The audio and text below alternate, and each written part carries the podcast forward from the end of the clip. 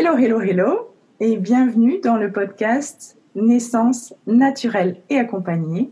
Je suis Magali Serré, alias Authentic Mom, et aujourd'hui, j'ai la chance d'accueillir Capucine Verselotti. Bonjour Capucine. Bonjour. Alors, Capucine, toi, tu es ostéopathe. Euh, on te retrouve physiquement à Besançon, mais tu es aussi bien présente sur les réseaux et pour des consultations à distance. Ton site internet, c'est le mouvement qui soigne. Tu es maman de deux garçons et tu fais l'école à la maison. Ah, plus. Il... Ah, plus. Ah, oui, j'ai fait jusqu'à l'année dernière. D'accord. Puis cette année, ils ont intégré euh, l'école Montessori. Très bien. Tu as la course à pied, c'est euh, l'une de tes, des choses que tu aimes faire. Euh, tu as été vice-championne d'Europe en course d'orientation. Tu aimes voyager, notamment dans les pays nordiques, et tu viens de m'expliquer pourquoi. oui, oui. Tu veux que je te explique du coup? Oui, ouais, je veux bien parce que moi j'ai eu la chance de savoir, mais pas, pas les gens. Donc pendant pendant dix ans, donc j'ai fait du sport à haut niveau, qui est la course d'orientation, et donc les pays scandinaves, c'est vraiment les pays où euh, la course d'orientation est très développée. Et à l'époque, euh, du coup, euh, j'ai j'avais j'ai toujours mon club en Suède et et donc j'étais payée pour aller courir pour eux en fait. Donc, euh, donc j'y allais deux à trois fois par an. Et puis, euh, quand j'ai eu mes enfants, ben, j'ai eu envie de repartir euh, encore là-bas parce que c'est un pays qui m'a qui m'a beaucoup inspiré et puis leur approche de la parentalité est quand même très différent et même leur approche de l'accouchement puisque c'est ça dont on va parler. Ouais. voilà, il y, y, a des taux de péridurale qui sont très bien plus bas que chez nous. Et, euh, et, ça ça vient aussi de leur histoire. Voilà on a un congé parental qui est bien plus important qu'ici. Euh, voilà il y a, y, y a, moins de différence entre les hommes et les femmes quoi. C'est toute, euh, aussi cette approche là qui m'a aussi intéressée. Et, c'est pour ça qu'on a continué à, y aller presque tous les ans. Après là c'est commencé un peu plus compliqué mais voilà, on espère y retourner euh, prochainement. Super. Et donc, euh, euh, ben, on peut continuer donc sur ces différences qu'il y a entre les pays scandinaves et la France. Et donc, toi, dans ton ostéopathie, tu accompagnes aussi des femmes enceintes, tu suis des nourrissons. Tu es d'ailleurs en train d'écrire, co-écrire un livre avec Isabelle Filosa mm-hmm. pour le nourrisson. Euh, tu proposes aussi des programmes pour comprendre le cycle naturel de la femme. C'est ça. en fait, euh, c'est vrai qu'à chaque fois que moi j'ai rencontré une problématique pour moi, eh ben, je me suis formée en fait. Et puis, il y, a, des trucs que j'ai découverts. Je me suis dit, mais, mais pourquoi on ne nous a pas dit en fait? Euh, parce que moi j'ai quand même fait euh, un bac S, donc j'avais, on m'avait déjà expliqué des choses sur le cycle. Euh, j'ai quand même fait une école d'ostéopathie, donc on a revu des choses sur le cycle.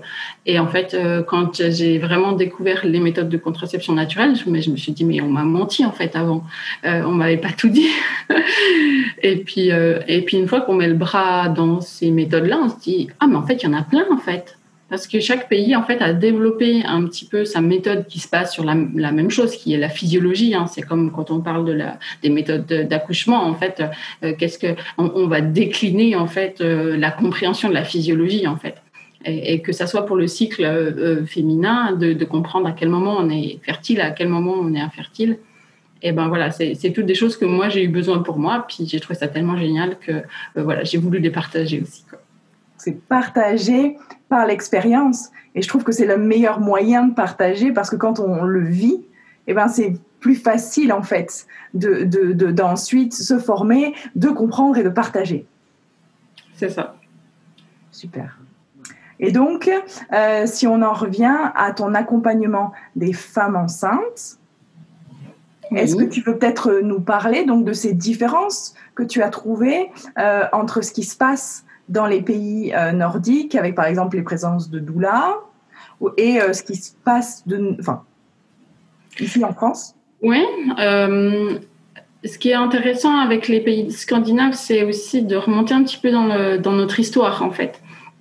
Euh, parce que euh, donc au, Moyen Âge, il y avait des femmes qui accompagnaient les autres femmes à, accoucher, et puis euh, sous le, la pression du clergé, c'était les sorcières. Voilà, une partie ont été enfermées ou voilà, de, bref, on, on, les a un petit peu mis de côté pour pour plus qu'elles elles, elles, accompagnent les femmes, et puis elles avaient des connaissances aussi justement sur la contraception. Et à la place, on a mis des matrones qui connaissaient rien qui était euh, sous euh, le, dirigé par le clergé. Et tout ça, ça n'a pas existé dans les pays scandinaves.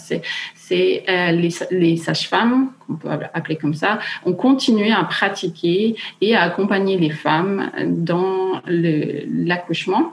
Et aujourd'hui, euh, en Scandinavie, elles sont à 50% de péridurale sur un premier enfant. Chez nous, on est à peu près au moins 90, je pense. Au moins Je pas les chiffres exacts, mais c'est ouais, hyper euh, élevé en fait. Et, toi, tu les accompagnes donc pour euh, réduire ce taux de péridurale?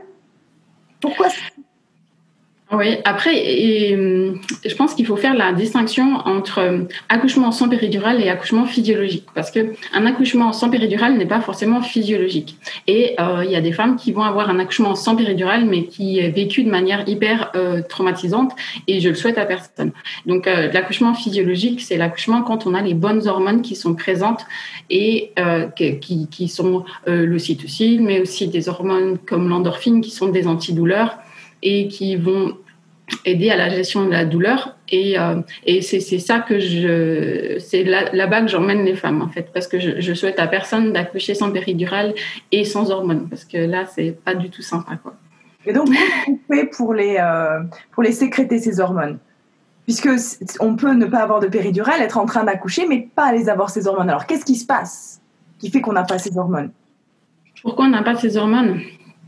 Bah autrefois, si tu devais accoucher dans la nature, eh ben, euh, il y allait avoir de l'ocytocine qui allait arriver. D'accord? L'ocytocine, c'est l'hormone de l'amour, de l'attachement.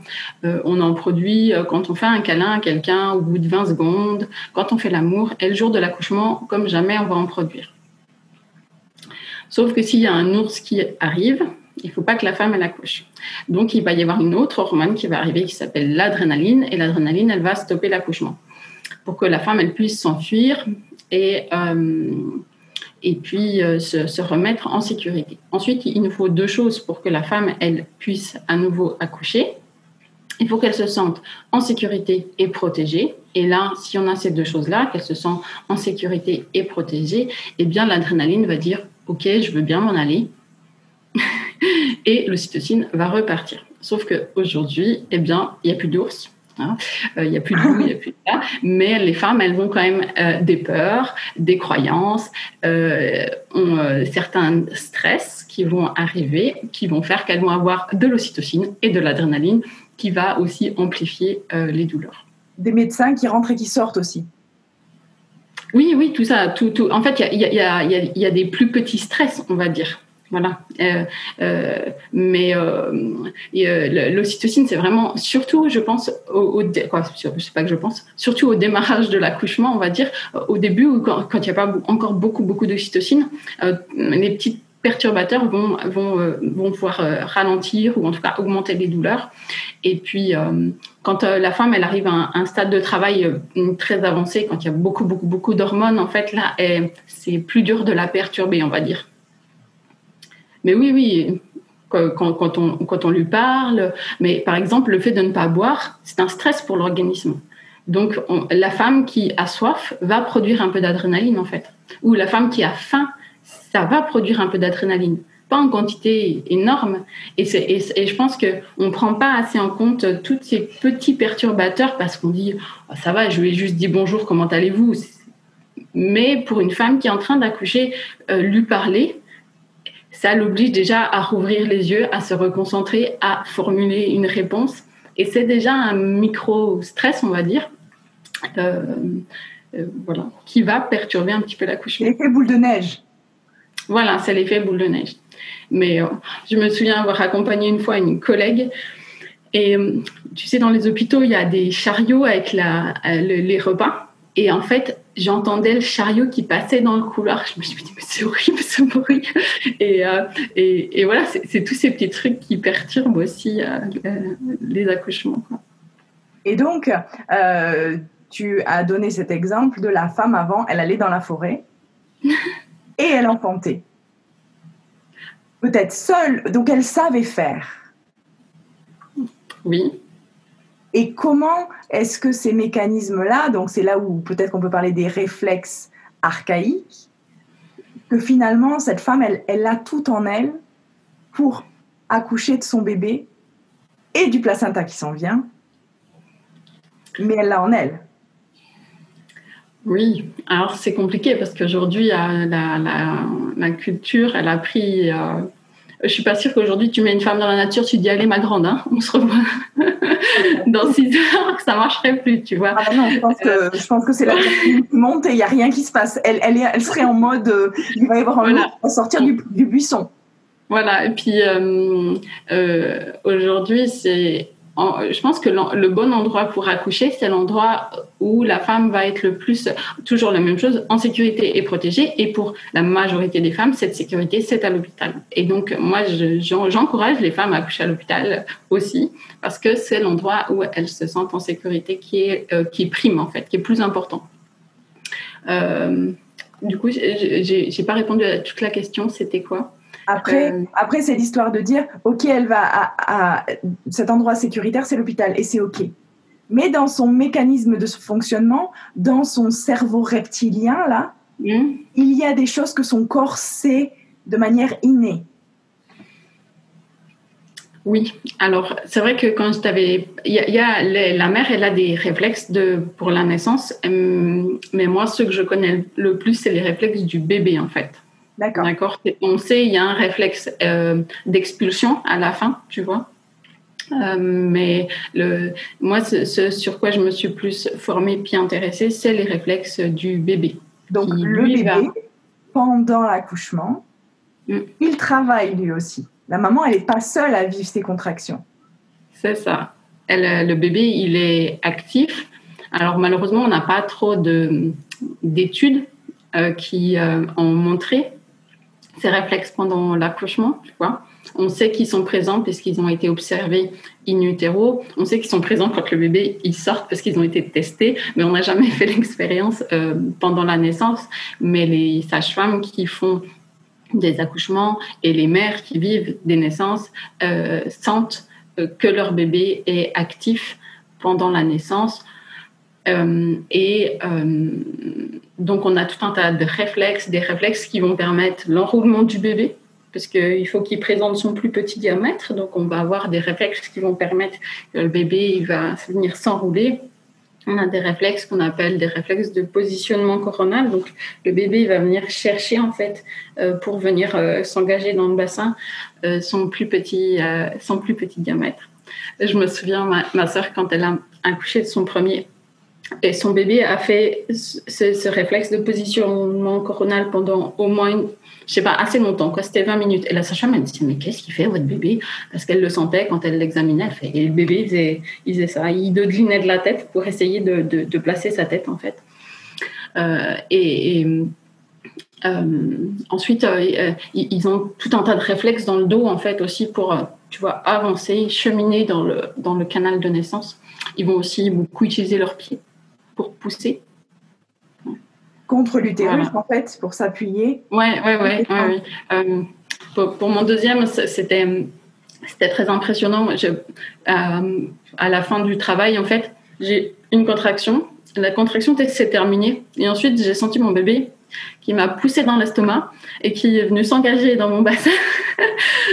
et c'était vraiment un, truc euh, de, de, fou. Puis c'était moi, il faisait 3,8 kg, donc c'était déjà un gros bébé, tu vois, donc il avait de la force. Et, euh, c'était vraiment impressionnant de le sentir euh, pousser, tu vois, puis s'engager, quoi. Hmm. pour pouvoir sentir tout ça et être accompagné, il faut être aussi bien présent à son corps.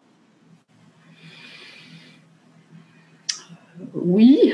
Euh, après, c'est sûr qu'il faut pas trop être quoi sous péridurale. Tu vas moins sentir. Puis des fois, voilà, le bébé va être un peu moins actif aussi. Euh, non, je suis pas sûre qu'il faut forcément être très présent à son corps parce que parce que finalement euh, c'est suffisamment marqué pour que tu vois quand tu as ton bébé qui bouge dans ton ventre, qui fait un truc très particulier, que tu sois connecté ou pas, tu, tu, vas finir par le sentir, tu vois. Donc, qu'est-ce que tu pourrais, qu'est-ce que tu pourrais conseiller toi euh, à la femme pour bien vivre son accouchement physiologique? Euh, Se faire accompagner, c'est, vraiment euh, pour moi une des clés. Il y, a, il y a différents alors, toi, moi, je suis ostéopathe, donc j'ai vraiment le côté aussi mécanique, tu vois, qui me, qui me, quand tu me demandes qu'est-ce qu'il faut faire euh, aujourd'hui, en fait, on, devient de plus en plus raide dans nos sociétés parce que euh, on a des chaises et du coup, on, perd beaucoup de souplesse. Euh, avant qu'il y ait les chaises, en fait, on vivait par terre, accroupi, et ça, c'est des mouvements qui vont vraiment favoriser la souplesse au niveau du bassin et même la souplesse au niveau du périnée. Donc moi, c'est vrai que quand j'accompagne des femmes, il y a toujours vraiment un quelque chose de, vraiment important à ce niveau-là, au niveau de la mécanique. Je les enquiquine pour qu'elles euh, se mettent accroupies, qu'elles marchent, qu'elles voilà, que, que, le bassin soit souple. Parce que euh, si on a déjà ça en moins comme problème, hein, c'est déjà suffisamment intense l'accouchement pour que on se fasse euh, voilà. Si en plus on est toute raide, euh, ça va pas aider. Donc voilà, il y a déjà, pour moi, il y a déjà ça préparé. Et puis ça c'est facile parce que c'est pendant la, la c'est quelque chose qu'on va préparer en fait. Donc, on, a euh, euh, peut-être pas les neuf mois de grossesse, mais voilà, ça dépend quand, est-ce qu'on se penche sur la question. Mais euh, moi, je me suis intéressée à, une partie de, ces choses-là entre mes deux enfants et et j'avais vraiment envie d'un accouchement plus physiologique pour mon deuxième. Donc, j'ai commencé à m'assouplir parce qu'avec le sport à haut niveau, je m'étais quand même pas mal ready. Donc, je me suis assouplie entre mes grossesses. Donc, même avant d'être enceinte, j'avais déjà cette idée qu'il fallait que je devienne un peu plus souple. Euh, Quel exercice tu peux proposer Est-ce qu'il y a des exercices Donc, être accompagné, effectivement, euh, en ostéopathie, avec une accompagnante? Oui, après les exercices, alors si j'en avais qu'un à donner, ça serait la position accroupie. La position accroupie. Donc les talons au sol. Les talons au sol, les deux pieds au sol. Voilà. Et rester de cette position même avec son gros bidon. Même avec son gros bidon. Jusqu'à terme. Jusqu'au jour du terme, les femmes, elles devraient pouvoir euh, faire ça en fait. Sauf, voilà. Alors moi, j'ai jamais réussi à, dans cette position-là, poser mes talons au sol. C'est ça. Ben, il faut du temps en fait pour que ça se détende les structures en fait. Le, muscle c'est quelque chose quand même assez sympa. Hein. Si on lui tire dessus, il finit par se détendre, mais mais ça prend un petit peu de temps, oui. Parce que c'est une position qui est une position naturelle. Quand on voyage dans les pays asiatiques ou autres, on voit qu'ils sont toujours que, que, les, que, les, que les personnes sont dans cette position, même les, les anciens. Oui, oui, oui, oui, c'est ça. Mm. Donc après, nous, voilà, faut, il faut le retravailler au moins pendant, le, pendant le, la grossesse. Quoi. Super. Mais il n'est pas trop tard, tu peux commencer. Hein. Pardon? Il n'est pas, trop tard, tu peux t'y mettre. En fait, euh, cette position-là, j'arrivais à le faire seulement à la fin de mes grossesses, en fait. Comme si, avec euh, euh, le corps qui se détend, mm. ça, j'ai réussi à, ce moment-là. D'accord, oui, oui bah, des fois, là, sous l'effet de la laxité ligamentaire, ça, ça, aide un petit peu. Laxité ligamentaire. Ouais. Voilà. Euh, donc voilà, voilà, il y a la partie un petit peu mécanique et puis après, ben, il faut, il faut, va falloir comprendre comment le col euh, il, s'ouvre en fait pour laisser passer euh, son bébé quoi. Donc après voilà, puis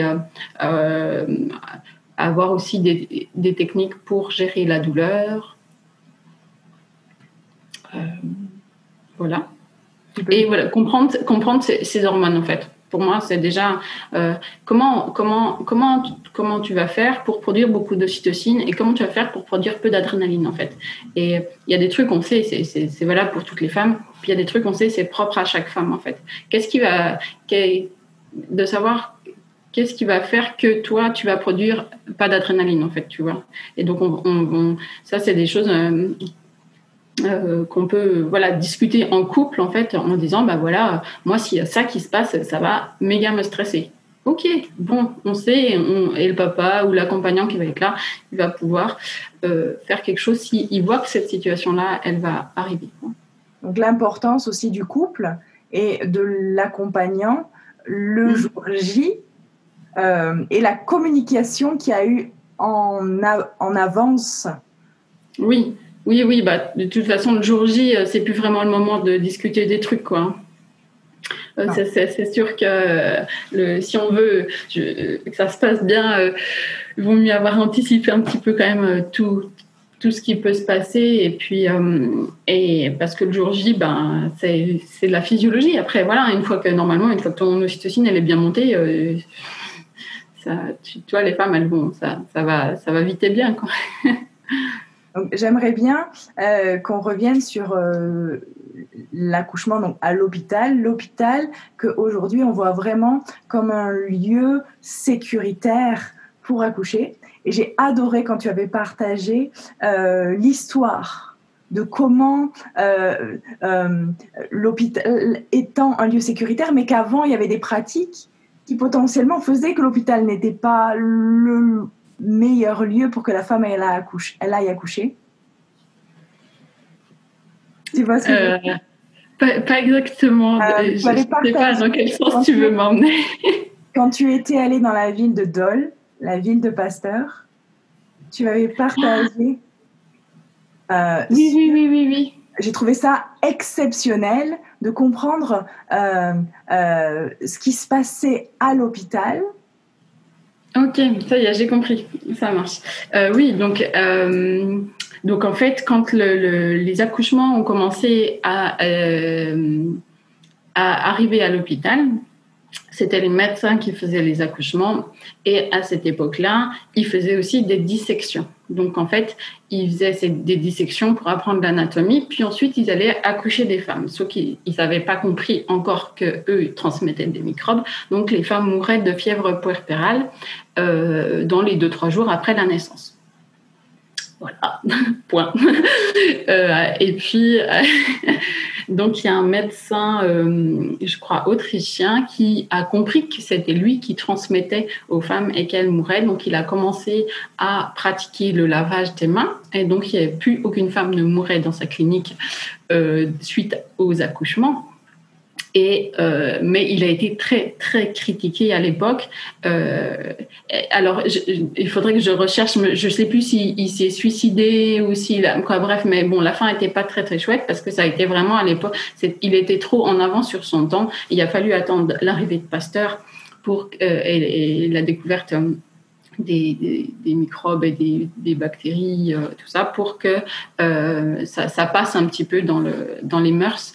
Euh, et, du coup, la, mortalité maternelle et fétale, elle a, elle a chuté d'abord avec l'arrivée des antibiotiques avant. Quoi, ça, tu vois ce que je veux dire ça, ça a plus chuté parce que on a fait des, projets, des progrès sur l'hygiène que parce que toutes les femmes accouchaient à l'hôpital en fait. Donc c'est l'importance de l'hygiène qui prenait. Oui, ça c'est vraiment. Alors toi, je connais pas tous les chiffres par cœur, mais c'est vraiment des informations qu'on peut retrouver dans le livre de Marie-Hélène euh, Lahaye, qui est sage-femme, et donc elle a écrit un livre qui s'appelle euh, Marie accouche là. Je ne sais pas si tu l'as lu. Je n'ai pas lu Marie accouche là encore. Tu ne l'as pas lu. Alors je le déconseille aux femmes enceintes. Ok. Soyons clairs, d'accord. Parce que c'est vraiment, elle est juriste aussi. Donc c'est un peu, euh, c'est un peu hard en fait. Donc euh, je, vraiment, si on est enceinte, je vous le conseille vraiment pas. Mais pour des passionnés de, l'accouchement et de la naissance, c'est vraiment euh, hyper important de le lire. moi, je lisais un chapitre, je me disais, oh mon dieu, mais c'est pas possible, mais c'est pas possible. je faisais une pause, j'attendais deux trois jours pour lire le chapitre suivant. mais voilà, elle a vraiment apporté des informations qui sont pour moi très importantes. Et donc, quelles ressources tu peux proposer à la femme enceinte euh, de livres euh, qui permettent d'accompagner un accouchement physiologique? Oh, il y a plein de choses maintenant. Tu sais, grâce à Internet, euh, tu as, plein de, de, femmes, de sages-femmes, de, de, passionnés de naissance comme toi et euh, qui, qui vont accompagner à la naissance. Donc après, ça dépend aussi de notre sensibilité à nous parce que tu as, plein de, méthodes en fait. Donc après, il faut voir aussi qu'est-ce qui résonne chez toi et puis puis puis telle personne, euh, ben ça ça matche pas aussi, tu vois, au niveau du caractère. Euh, donc euh, donc c'est très voilà, oui, voilà, il y a, y, a, y, a, y a, voilà. Après, il faut trouver quelqu'un qui maîtrise la physiologie, mais il y en a plein, et, et puis ensuite que, que le caractère nous plaise, quoi, pour que qu'on puisse, voilà. Alors, toi, tu proposes quand même sur YouTube, hein, euh, en, sept euh, vidéos, comment vivre un accouchement naturel pour un premier bébé, hmm. dans lequel euh, tu as interviewé Nina Nar, qui fait un film sur Faut pas pousser, et Julie Bonapace aussi. Oui, oui, oui, aussi, ouais. Donc, ça, tu, ton, ta chaîne YouTube, c'est Le Mouvement qui soigne. Oui, ça, ça reste le mouvement qui soigne. Voilà. Mm, mm. Oui, euh, mon l'accompagnement que je propose, il est, il est mixte. Donc, il y a les vidéos euh, que j'ai enregistrées qui, qui, sont la grosse partie de la physiologie, mais j'aime quand même bien voir encore les femmes et leur parler parce que ce qu'on a vu, c'est qu'il y a des les peurs qui sont des fois propres à nous. Euh, donc voilà, donc il y a aussi un accompagnement, euh, bah, tu vois, comme on fait là, quoi, en vidéo, quoi, pour euh, euh discuter euh, et puis voir aussi le conjoint et puis voilà. Donc cette globalité dans l'accompagnement est importante. Oui, oui, bah pour moi c'est important et puis voilà, j'essaie de rajouter au fur et à mesure bah, des ressources et tout ça, des vidéos d'accouchement aussi, parce que je pense que c'est ça, c'est aussi quelque chose qu'il faut, il faut avoir vu des accouchements, des vrais pas, pas, que, pas dans les films en fait. Parce que dans les films, euh, elle perd la poche des os et puis elle se met à hurler et puis trois minutes après, le bébé est sorti. Même pas, je pense 30 secondes. Mais, euh, et donc, c'est, on a des fausses images dans nos têtes de l'accouchement. Et euh, moi, j'ai eu la chance, c'est que après mon premier accouchement, j'ai une de mes patientes qui est devenue presque une amie, tu vois, et elle m'a, son, son conjoint est parti, donc il y avait personne pour aller à l'accouchement, donc elle m'a dit tu veux venir? Je dis bah oui, je veux bien moi. Euh, et, euh, et, du coup, elle a eu un magnifique accouchement physiologique euh, dans la salle nature, quoi, voilà, en deux heures, c'était vraiment. Et en fait, j'ai vu en vrai, tu vois, c'est quoi l'accouchement même si je m'étais déjà formée, mais c'est un des plus beaux cadeaux que j'ai eu, tu vois, c'est de vivre un, cette première expérience qui n'était pas mon, quoi, pas mon accouchement, mais l'accouchement de quelqu'un d'autre, et de voir la physiologie, je me suis dit, ok, c'est ça, je pense que je peux le faire aussi, tu vois. Donc de voir, euh, donc j'encourage vraiment les femmes à voir des vrais accouchements physiologiques. Alors après le problème c'est que sur internet tu trouves un peu de tout. Donc moi euh, euh, j'ai une liste de vidéos qui sont visionnables. Tu vois je sais pas comment on peut dire. c'est bien filmé. Que tu partages. Oui, qui, qui, sont qui est dans ma formation en fait. La liste elle est dans ma formation. Donc voilà, comme ça elles ont tout un tas, elles peuvent regarder différents trucs et puis aussi j'essaie d'avoir trouvé, j'ai essayé de, de, de, prendre des vidéos euh, sur les, les, les, plus grosses craintes, tu vois, aussi, de leur montrer. Euh, j'ai trouvé une vidéo, la maman, elle accouche le bébé, il y a cinq tours de cordon quand même. Tu vois, parce que c'est souvent, oui, mais s'il y a un tour de cordon, tu vois. Bon, bah, là, tu vois une vidéo, il y a cinq tours. Il y a quatre tours autour du cou et il y a une bretelle, tu vois, euh, sous, sous l'épaule. Donc, tu vois, là, tu vois la maman, elle défait les tours. En plus, c'est donc c'est à l'hôpital, mais c'est euh, physiologique, tu vois. Euh, donc c'est la maman qui récupère son bébé et après elle commence à faire à détourer tous les tours du cordon. Euh, donc toi, j'essaie aussi d'avoir des vidéos comme ça où tu vois, et puis et puis des jumeaux et puis un siège et puis tu vois. c'est super ce que tu dis en fait parce que même moi pendant mes durant mes accouchements, je, ne voulais pas regarder des, des vidéos d'accouchement parce que j'avais trop peur. Euh, de ce qu'on allait me montrer.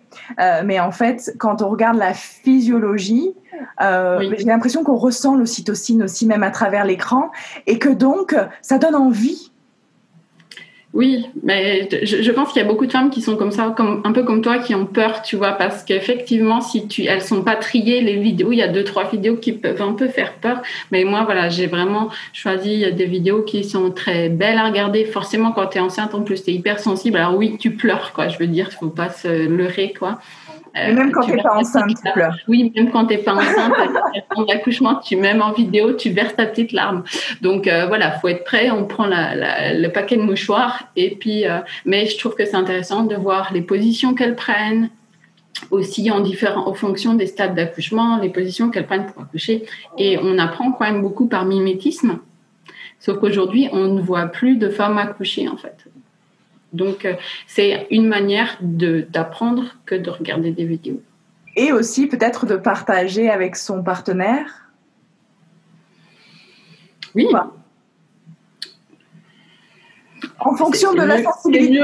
voilà. Moi, après, la question du partenaire, tu vois, elle est encore, c'est encore une autre question, tu vois, parce que euh, aujourd'hui, on a souvent les femmes, elles ont quand même envie que le conjoint soit là, euh, mais tous les conjoints sont pas prêts à, à ça. Et, euh, et puis, euh, donc euh, oui, oui, c'est, il faut voir en fait en, fonction de chaque personne en fait. Est-ce que, oui, ça, moi je trouve que c'est bien qu'ils, qu'ils se rendent compte de c'est quoi la, la réalité d'une naissance pour pas qu'il panique en fait aussi, parce que ça peut être très impressionnant de voir sa femme à quatre pattes qui fait des bruits bizarres euh, et qui qu'on lui dise tu vois si ta femme elle fait ça c'est tout va bien tu vois c'est cool c'est normal en fait et euh, donc je pense que c'est bien que voilà qu'ils aient ça mais euh, voilà il faut voir hein, en fait hein.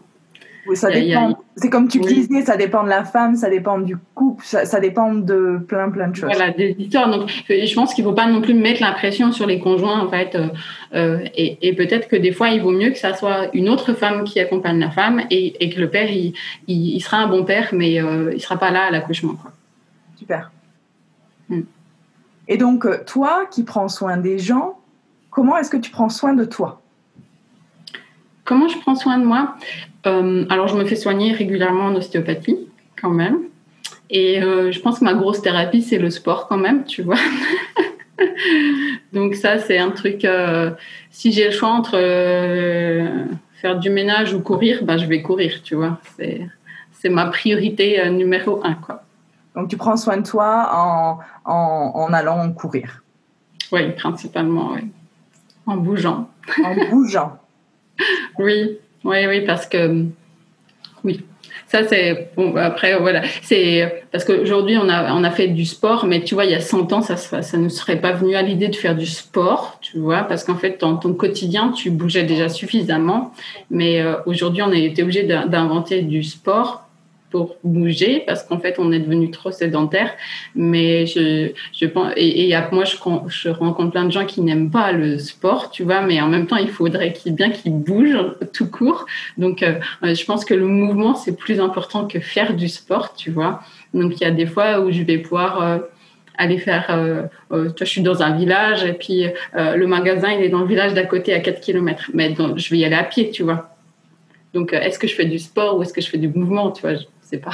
ouais, donc c'est euh, pour une femme enceinte aussi de marcher, de continuer. Bah, tu l'as très bien expliqué, hein, de continuer à marcher, à être active, pour pas avoir euh, être raide. Oui, c'est mieux. Bah, il faut bien comprendre quand même que ce qu'on veut, c'est qu'il y a un, bébé qui passe par ton vagin et par un bassin osseux, quoi. Donc il arrive un moment, si ça, ça bouge, ça facilite quand même le passage. Super, super. Donc pour finir, euh, si je te dis euh, donc le fameux dogme tu enfanteras dans la douleur. Ah. tu, oui. Comment, comment est-ce qu'on aide les femmes à dépasser, euh, à dépasser ça? À dépasser ça? Moi souvent je leur dis, vous savez qu'il y a 2% des femmes qui ont des orgasmes en accouchant. Donc, il y a plaisir. Elle me regarde avec des grands yeux. Elle me dit Ah bon? Euh, Voilà, c'est mon moyen de déconstruire ça. C'est le même endroit, c'est les mêmes hormones.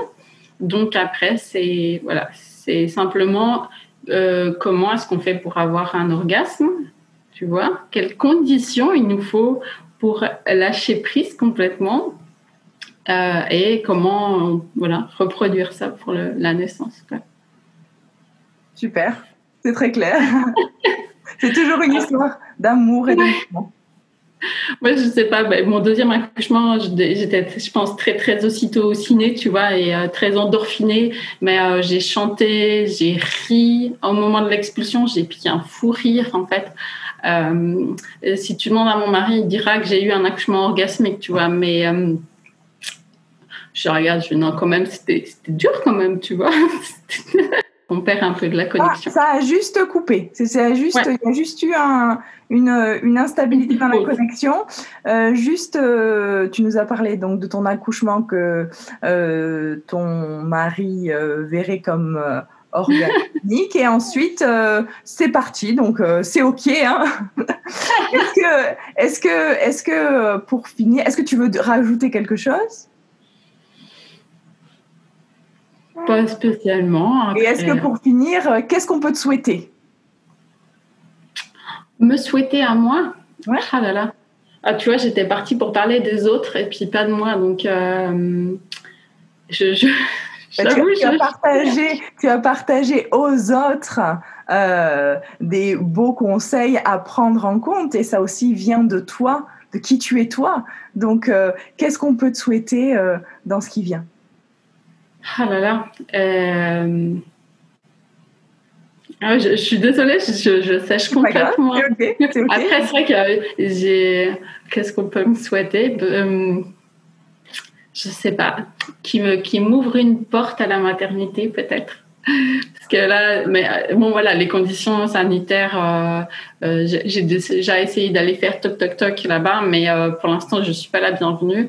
Euh, mais voilà, j'espère oui, voilà. C'est un peu dommage parce que je pense qu'ils auraient beaucoup à gagner à laisser entrer en fait des gens extérieurs, euh, pas forcément moi, tu vois, mais on, on, sait, hein, les études elles ont montré que quand une femme elle a du soutien pendant son accouchement, ben ça ça diminue euh, les péridurales, ça diminue les césariennes, ça tout est diminué. Puis aujourd'hui ils ont moins de temps euh, pour accompagner les femmes et euh, et, et, et, des personnes extérieures que les femmes feraient venir avec du soutien. Et ça, ça, ça ils auraient aussi beaucoup à gagner. Euh, et voilà. et aussi, par rapport à l'ostéopathie quand même, parce que une femme qui vient d'accoucher ou un bébé qui arrive, suivant comment ça s'est passé, euh, ben, ce côté ostéopathie des, des, nourrissons et de la maman, tout de suite, ça peut aider à l'allaitement. Oui, oui, oui, bien sûr. Après, tu vois, moi, je suis aussi, euh, en fait, euh, j'ai des collègues qui, à certaines périodes, tu vois, ils ont pu rentrer dans les maternités. Euh, et donc, je, les ai beaucoup questionnés sur qu'est-ce qu'ils avaient pratiqué là-bas. Et ils, ont, ils ont utilisé des techniques ostéopathie pendant l'accouchement, tu vois. Donc, euh, euh, je trouve c'est oui, oui, c'est bien, tu vois, de pouvoir euh, utiliser l'ostéopathie après la naissance et pour la maman et pour le bébé. Mais moi, je préfère quand même mieux que l'accouchement se passe bien, tu vois. Là, j'ai vu un bébé hier. accouchement de 40 heures, ocytocine, ventouse et expression abdominale le bébé il va pas super bien, tu vois. Donc quand tu dis ocytocine, tu dis ocytocine de synthèse. De synthèse, oui, ocytocine de synthèse, parce que le travail on ne sait pas, tu vois. Donc euh, voilà, et là, elle a, eu la totale, tu vois, entre guillemets. Tu vois. Donc, euh, et, avec un bébé à trois semaines, après, quoi, voilà, à trois semaines avant terme, voilà, c'est le, bébé, il est pas, il va pas, tu vois, c'est un bébé qui est difficile du coup, tu vois, il pleure beaucoup, euh, est-ce qu'il est douloureux, il y a, il y a, un reflux, il y a, il y a, tu vois, il y a plein de trucs qui se cumulent le temps de, alors oui, l'ostéopathie, ça va lui faire du bien, tu vois, il va aller mieux, mais tu vois, des fois, moi, ça me, voilà. Il y a déjà un bagage en fait de cette arrivée. Voilà, un peu, voilà. Et puis c'est assez ma, quoi. Comme maintenant, je, voilà, comme je vois beaucoup les femmes enceintes aussi pendant la grossesse, euh, j'ai moins de bébés comme ça en fait. Tu vois, ça faisait un moment que j'avais pas eu des, des, des accouchements très difficiles comme ça. Euh, donc du coup souvent comme je vois les femmes qui sont je les vois enceintes et eh ben elles m'amènent leur bébé tu vois. Puis maintenant euh, j'en ai quand même pas mal qui accouchent vraiment très très bien. Et ben du coup j'ai des bébés qui vont vraiment bien tu vois. C'est des petits trucs tu vois. Euh, donc là ça faisait bizarre de revoir ce, ce petit euh, qui était vraiment donc inconfort quoi. c'est l'importance euh, de dès euh, la grossesse à se préparer à comprendre cette physiologie qui permet ensuite d'avoir un bébé qui va bien. Alors c'est alors c'est pas 100% tu vois parce que moi j'ai vu des bébés euh, nés par césarienne qui qui sont super bien tu vois alors que tu pourrais dire non bah mais oui donc c'est c'est pas tu vois c'est c'est pas 100% quoi. Mais c'est bien de le faire, mais ça peut, ton bébé il peut aussi aller très bien, euh, peu importe euh, sa naissance, mais pour toi aussi quand même. Oui, oui, voilà. Oui, oui, aussi, ah bah ça c'est sûr. Hein. Pour la, comment la, la mère, elle, elle a vécu euh, la naissance, c'est, c'est vraiment des étapes de notre vie qui sont euh, très quoi essentielle et puis très marquante. Moi, j'ai souvenir d'avoir parlé euh, de, de l'accouchement de certaines de mes patientes, mais elles avaient 80 ans, tu vois, et elles en parlent encore, tu vois, ou elles parlent encore euh, euh de voilà, elles, tu vois, c'est et tu sens que c'est encore présent dans euh, dans leur histoire, alors qu'elles sont grand-mères, tu vois, mais elles vont encore te parler de, la naissance des enfants. Donc l'importance de la naissance dans une vie d'une femme. Merci Capucine. De rien. Est-ce que, pour finir, parce que j'aime bien euh, savoir s'il y a une citation qui t'anime ou qui te plaît particulièrement euh, pour toi dans la vie en général ou autour de la naissance euh? ah. Pour moi, dans, dans, ma vie à moi, il y en a une. Ouais. Et c'était dans la vie, il faut faire comme les canards. Il faut pédaler fort en dessous et avoir l'air calme et détendu à la surface. Super. Parce que oui, je, pense que c'est un peu ma voilà. Il y a, tu vois, quand on est sur Internet, il y a ce qu'on voit, puis euh, tu vois, il y a tout le travail euh, derrière. Et c'est aussi ça dans le sport de haut niveau, c'est que tu vois, on voit les compétitions, mais on voit pas les heures et les heures que tu passes à t'entraîner. Voilà, ça, c'est pour ma vie personnelle, pas pour l'accouchement. bah, bah, si, quand même. Oui, quand même. on, y retrouve aussi euh, des liens, moi, je trouve, avec tout ce que tu nous as dit. Merci beaucoup. De rien.